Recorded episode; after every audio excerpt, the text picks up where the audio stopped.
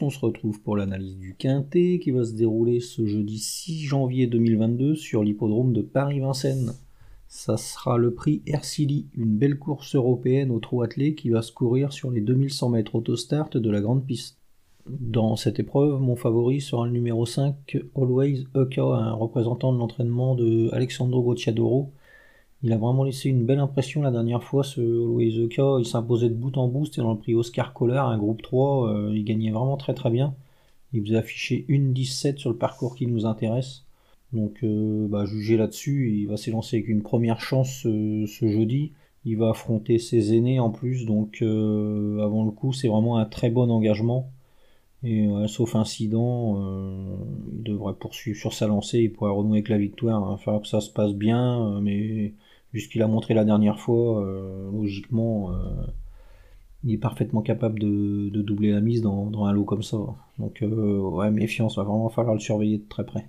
Il devra quand même se méfier de Elena Di Quattro, le numéro 4. C'est une représentante de l'entraînement de Fabrice Soulois qui est très à l'aise sur le parcours qui nous intéresse. Elle compte 6 places et une victoire à 11 sorties sur le parcours, donc c'est vraiment très très bien. Bon là, va s'élancer avec un super numéro. Euh, il y aura Franck Niver dans le sulky. Euh, va se présenter en pleine forme. Elle reste sur une excellente quatrième place. La dernière fois, il y avait Marcelo Whip, Chaco Zaz, Equinox. Trois excellents chevaux. Donc ouais, avant le coup, euh, ça sent vraiment très bon là aussi. Et avec Always the Car, c'est vraiment une base solide dans la course. Il va falloir que ça se passe bien. C'est une jument qui a besoin de courir caché, mais logiquement, euh, si elle bénéficie d'un parcours limpide, elle va, s'octroyer l'une des cinq premières places. Hein. C'est vraiment une, bonne base de jeu avant le coup. Ensuite, on va se méfier de Rokiti. Alors lui, c'est un peu comme pour Elena Di Quattro, il a besoin de courir caché, donc il euh, faut que tout se passe bien.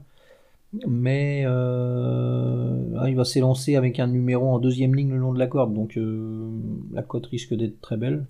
Bon, c'est vraiment pas un, penalty à l'arrivée, mais pourquoi pas. Hein. Le lot s'est un peu creusé et il fera partie des, bons outsiders de la course, Rokiti. Donc, euh, ouais, on va s'en méfier. Ensuite, on va surveiller euh, Eddie Duvivier, le numéro 3. Lui, il vient de bien courir dans la finale du GNT. Il était ferré ce jour-là. Enfin, il était plaqué, pas déferré des 4. Là, il va être euh, entièrement pieds nus signe que son entraîneur a dû, euh, a dû le préparer avec soin pour cette épreuve. C'est vrai qu'il sera idéalement placé au, plafond des gains, euh, à près de 1000 euros de la qualification, ce qui est vraiment très très bien. Donc ouais, avant le coup, euh, ça sent vraiment très bon. C'est un cheval qui possède vitesse et tenue, qui est dur à l'effort. logiquement, il va lutter pour les premières places dans, un lot comme ça. Hein. Ça sent vraiment très bon avant le coup. Ensuite, euh, c'est un peu plus touffu, mais on va se méfier de CD, numéro 2. Elle a bien couru la dernière fois, cette jument. Elle était battue par euh, Epson Derfray, Million Dollar Rhyme et Robel Amateurs. Donc il y avait vraiment un super lot. Bon là, il va falloir que ça se passe bien encore. C'est une jument qui a besoin de courir caché et il n'y aura pas Jean-Michel Bazir dans le sulky. Hein. Ça c'est embêtant. Donc euh, avant le coup, plutôt une place que la victoire. Hein. Et si elle bénéficie d'un parcours limpide, elle, pourrait, pourrait même monter sur le podium. Hein. Il va falloir que ça se passe bien.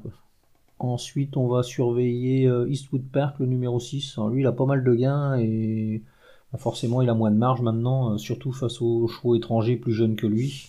Mais bon, il aura le mérite de se présenter en bonne forme. Il a terminé cinquième la dernière fois, il a bien couru. Là, il sera de nouveau pieds nus. Euh, il s'élancera en première ligne. c'est un cheval qui apprécie les parcours de vitesse, donc pourquoi pas. Un quatrième, cinquième, ça semble dans ses cordes. Ensuite, on va surveiller euh, Freeman, le numéro 7. Il a montré ses limites, ce cheval, euh, ces dernières semaines. Il a des performances en dents. Bon, si on le juge sur ce qu'il a réalisé de mieux, c'est une belle, possibilité, mais il répète pas toujours. Donc, euh, à voir. Hein. C'est pas un, pas un coup sûr à l'arrivée, hein, mais bon, s'il fournit sa valeur, il pourrait prendre une place dans un lot comme ça. Et enfin, on va se méfier de Al Capone Steka. lui, il n'a pas trop de marge non plus, apparemment. C'est un cheval qui est sûrement meilleur piste plate.